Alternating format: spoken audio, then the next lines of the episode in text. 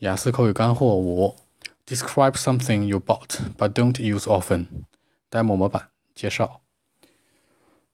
Uh, while speaking of that, I think the iPad comes to my mind. You know, of course, I waited in line for hours to get it. Yeah, seriously, that was about a couple of months ago.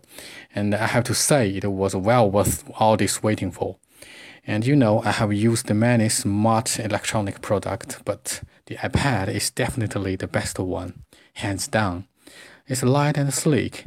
The touch screen is gorgeous and helps me type much faster than on my other product, especially for some electronic product like iPhones or something.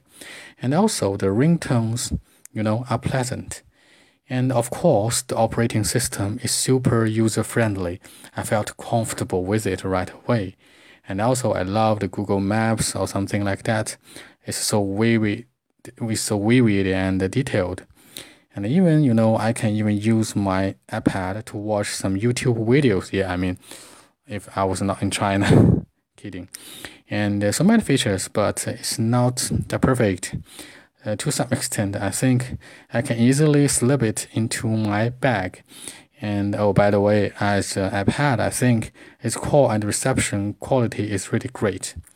And uh, there's the only problem that bothers me a bit is about is something the download speed. I mean, I cannot download it in a fast way. But anyway, that's not much of a problem.